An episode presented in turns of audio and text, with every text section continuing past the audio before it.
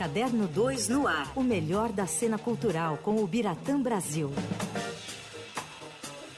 O Biratã Brasil, editor do Caderno 2, está aqui com a gente ao vivo todas as terças. Tudo bem, Bira? Olá, meninos. Tô fingindo bom? que você não estava aqui agora há pouco, entendeu? Cheguei agora, era um, um slogan, um, uma visão, né? Era a inteligência artificial imitando é. o Biratã Brasil, entendeu? Nossa, muito.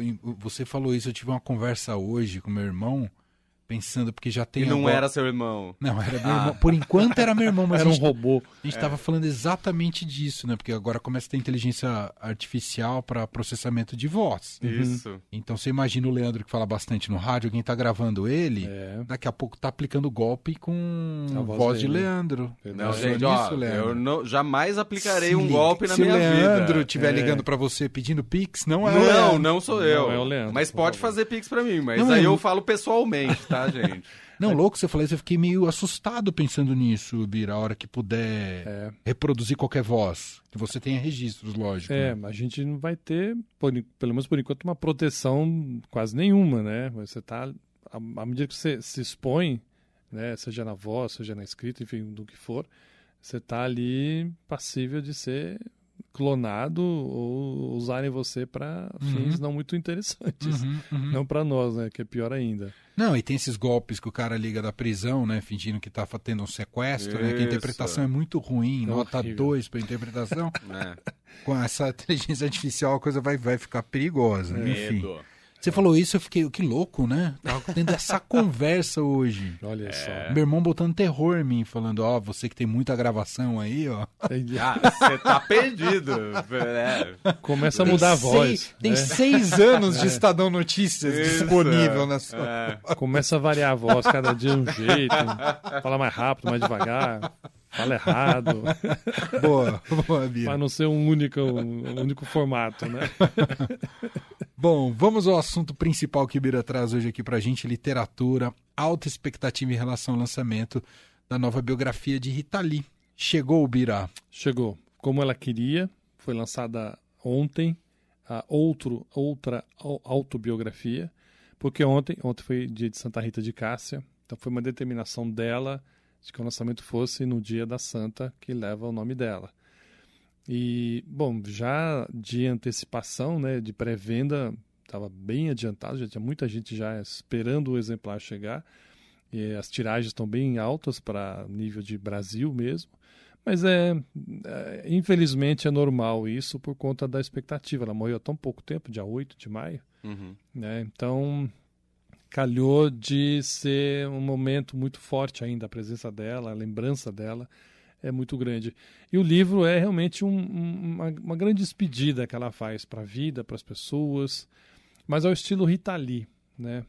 Apesar de ter cenas assim chocantes, se você imaginar como ela sofreu nesses dois anos de tratamento até morrer, Sim. foi realmente muito sofrido. O livro ela não esconde nada. Aliás, já na, na outra autobiografia, que foi o primeiro livro que ela lançou, que ela achou que já não tinha mais nada para contar depois de tudo que viveu, né? Em uhum. 2016, ela já vivia é, na, no sítio, já não fazia show, não, não, gravava, enfim, achou que a vida tinha acabado.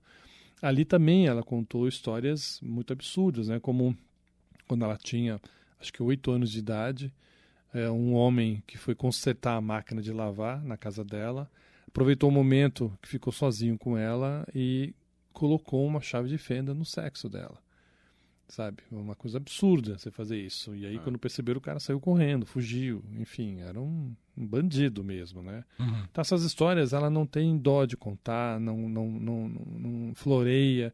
E agora a mesma coisa. A mesma coisa. O livro começa quando ela tomou a primeira vacina, é, primeira dose da Covid, que foi, eu tô aqui com a minha colinha aqui, é, março de 2021. E ali ela já teve uma, uma reação já começou a, a não passar bem. Ela disse que por dois dias, frase dela, ela parecia que tinha um elefante deitado no lado esquerdo do corpo. Hum. Isso em março de 21. Aí a segunda dose em abril, ela passou a ter é, o que seria uma espécie de bronquite. Foram fazer os exames dela, foi no otorrino e ali descobriu o câncer hum. dela. Ela pesava nessa época 37 quilos. Uau! O tumor tinha 20 centímetros no pulmão esquerdo. e ela fumava três maços por dia. Ah, ela fumava ainda. Ela conta lá que ela fumava três maços e meio por dia. Nossa. Aí veio o diagnóstico, ela escreve: Por mim, tomava o chazinho da meia-noite para ir desta para melhor. Porque desde que a mãe sofreu muito, quando a mãe morreu nos anos 80 também de câncer, ela acompanhou o sofrimento, e olha que naquela época não tinha nem a metade do, dos recursos de hoje, né? ela sempre se declarou favorável à eutanásia. Ela, acho que, ela achava que não devia se sofrer. Se você estava num caminho aparentemente sem volta, não, não deveria continuar. Mas aí ela deixou a decisão para os filhos e para o marido, que resolveram que ela poderia lutar e fazer quimioterapia, radioterapia. E ela entrou de cabeça, mas foi muito sofrido, muito sofrido. Tem um momento que ela fala que ela queria, no hospital, nos momentos mais difíceis, ela queria repetir o que se conta, que não sabe se é verdade ou não, que o grande Otelo, famoso ator, né? Nos anos 80, quando estava internado, não queria ficar mais, ele saiu de camisola com a bunda à mostra, fugiu do hospital. E ela queria fazer a mesma coisa, se pudesse. Claro que hoje em dia é muito mais difícil, né? Uhum. Um doente fugir, fugir. assim. Mas é, é, ela teve muita dificuldade, quer ver? Ela os processos, a, o uso de uma sonda no nariz, que incomodava muito.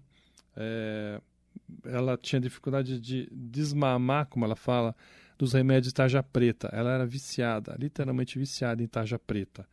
Então, é, ela até conta que, de vez em quando, ela, ela fala: sou uma caca velha de hospital e hospício. Mocosei um tarja preta na necessaire. Dizia que precisava ir ao banheiro, enchia a cara de tarjas e saía do toalete mais calminha. Depois que sumiram com meus tarjas, passei três dias sem dormir, que nem um zumbi arrastando correntes pelo quarto e o corredor do hospital. A medicação que me davam parecia pó e seu efeito anfetamínico me deixava falando até com as paredes. Segurava as enfermeiras pelo uniforme e fazia altos discursos sobre os políticos e seus crimes contra o país. E me exaltava tanto que acabava me dando um sossega-leão, e o ódio dava lugar ao choro pelos brasileiros que estavam morrendo por falta de compaixão dos canalhas no poder. Uau! Olha que trecho legal. É. Como escreve a Rita Lee, gente? Então, assim, é, ela não tem nenhuma autopiedade. Sim. Ela não se perdoa, ela leva tudo na brincadeira. Pior que seja o momento que ela está vivendo, ela não está nem aí. Né? Ela disse que roubava na contagem dos exercícios de fisioterapia. e aí ela escreve: quem saía perdendo era eu mesma. Duh. e ela enxergava, ela se via, olha só, o corpo fragilizado, ela se via como uma franga depenada, galinha velha que nem bom caldo daria. Não. Mas ela encontrava prazeres como tomar banho num chuveiro sentada num, num banquinho, né, a água caindo é, na cabeça e no corpo.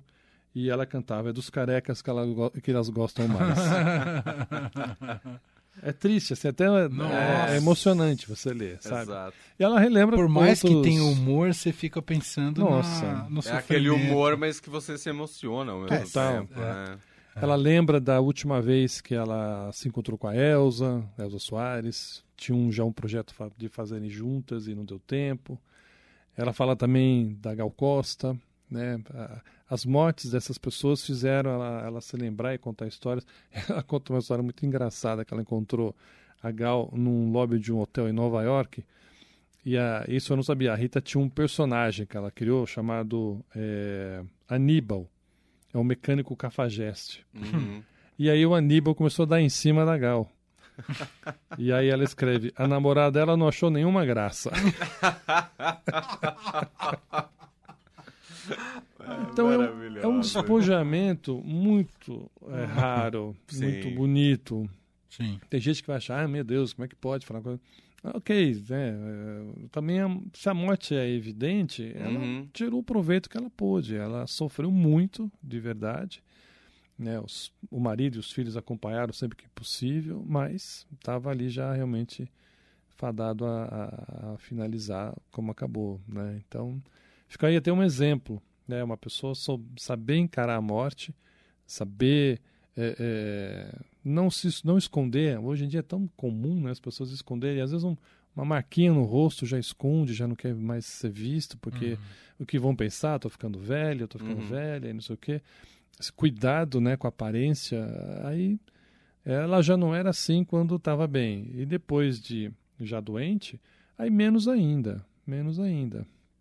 Então, é um livro saboroso, doloroso né, de se ler, mas que dá uma força de vida muito grande para a gente, assim, sabe? Você vê que é uma pessoa que batalhou o que pôde, fez o que pôde, riu o que pôde também da vida, da morte, dos outros, de si mesma. Então, um exemplo, né? É triste morrer, claro que é. A gente, nós cristãos aqui, né, latinos, então não levamos muito bem a morte. É difícil levar a morte em consideração, mas a Rita dá um exemplo de que dá para fazer isso sim. Uhum. O livro vai até onde, Bira? Não deve pegar essa fase mais final, né? Não, não. Os últimos meses dela já sim, não já não sim, já não mais. Tá mais é, já tinha fechado. É. Uhum. Tanto que ela morreu em 8 de maio, o livro já estava anunciado lá para fevereiro, março, já sabia que o livro estava já entregue. Entendi. Então acho que vai até o início desse ano, fim do ano passado, mais ou menos. Uhum. É isso. É. Tem um serviço aqui. Oh, não, fala, fala, fala, fala. Não só ia passar o serviço, que é um livro que tem 192 páginas, ou seja, não é pouca coisa. Uhum. Ela escreveu bastante mesmo. Custa R$ 64,90 na versão papel e R$ 44,90 no Kindle. No Kindle. Nossa, aí... belíssimo presente aí. É. E aí vai, eu fiquei sabendo que vai ter um desdobramento do livro, vai sair um podcast, um podcast. a partir de segunda-feira pela Globoplay, parceria com a Trovão. Uh, serão cinco episódios que não é exatamente a leitura do livro, né? Não é um audiobook, audiobook mas é. é um podcast que vai ter a apresentação da Astrid Fontinelli, participação do Guilherme Samora, que é editor do livro Isso. e que acompanhou muito de perto a Rita nos últimos muito. anos. Bastante. E, e aí, a cada episódio, eles vão receber um convidado especial ali para conversar sobre Rita Lee, sobre é. o livro, enfim. Uhum. A partir de segunda-feira nas todas as plataformas. O primeiro aí. livro dela, a primeira autobiografia, tem, né? Um audiolivro. Tem um audiolivro. É com a Mel Lisboa, né? Exato. Isso, é, é verdade. Exato. É, é. Que é bem legal também. Enfim. E essas conversas vão render muitas risadas, com certeza. Ah, sem dúvida. Cada um vai lembrar uma história dela, né? É, eu tenho a impressão é que agora a gente está num certo luto coletivo ainda, muito triste com a Ainda com a perda recente, da Rita. Você, né? você conta essas histórias que a gente podia rir, mas a gente fica aqui sofrendo e é. tal. Mas eu acho que ela vai para um caminho muito parecido com quando as pessoas lembram do Tim Maia, né? É. Que só lembra das coisas engraçadas, é, divertidas, das é. histórias. Polêmicas. Não tem um que você não conversa com o Tim Maia que não vem e conta uma coisa engraçada. Verdade. Acho que a Rita vai para esse lugar também. Que é ótimo, né? Que é ótimo. Você deixar Lógico. essa marca na memória das pessoas Lógico, que total. te conheciam ou não te conheciam, enfim, no ah. geral, né? Uhum. Essa ânsia de viver dela é, é muito bonita mesmo e, e exemplar, né? É isso. Sobre reportagem no impresso, no digital, já está lá? Vai sair? Como é que é, Bira? Saiu agora de tarde no nosso portal. Uhum. Já tem ali é, esses casos que eu contei, muito mais, um, um texto. Vai estar tá subindo até o final da tarde, noite, uma crítica do ah, livro. Uhum. E amanhã no impresso, essa matéria com destaques de alguns casos que eu contei aqui e outros estão também citados nessa matéria que sai no impresso amanhã. Muito bem. O Biratã Brasil, que volta com a gente na semana que vem, aqui, terça-feira, dentro do Fim de Tarde Dourado. Obrigado, Bira. Valeu, queridos. Valeu.